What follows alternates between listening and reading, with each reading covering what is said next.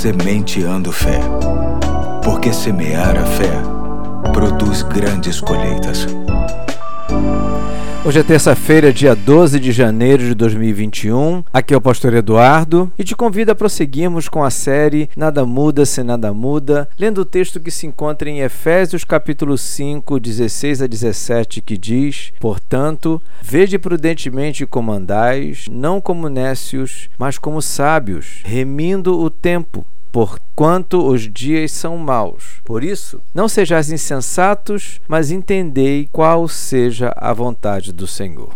Quero hoje me referir ao tempo. O texto que li usa a expressão remir o tempo que significa otimizar e aproveitar ao máximo cada oportunidade na vida de forma prudente e producente. Sem dúvida, cuidar bem do tempo precisa ser uma das maiores responsabilidades de cada crente. Afinal, o tempo é um presente precioso que Deus nos dá. Infelizmente, as pessoas estão acostumadas a viver como se o tempo fosse um recurso inesgotável, mas essa é uma perigosa ilusão. Há um ditado que diz que o tempo é a moeda mais valiosa que existe, tudo porque o tempo é uma espécie de tesouro que, uma vez perdido, jamais pode ser recuperado. Creio que muitos de vocês conhecem o antigo pensamento chinês que diz: há três coisas que nunca mais voltam: a flecha lançada, a palavra pronunciada e a oportunidade perdida. A semente de fé de hoje tem como finalidade de fazer refletir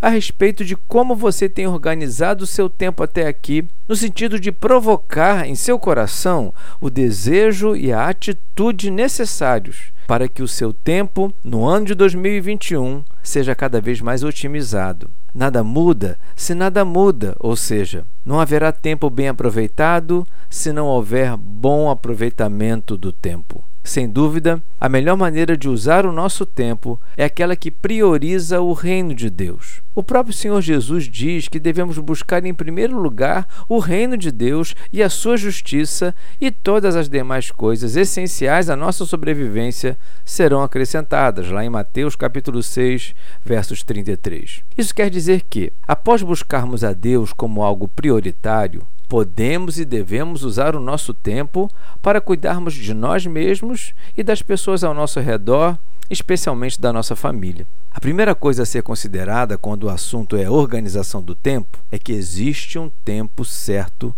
para cada coisa, conforme Salomão nos diz em Eclesiastes capítulo 3, de 1 a 8. Eu recomendo essa leitura a você. Faça assim neste ano novo. Assuma o compromisso de lutar para que seja aproveitada cada oportunidade em sua vida. Só assim, independentemente do que vier em 2021, este ano valerá a pena. Fico por aqui e até amanhã, se Deus quiser.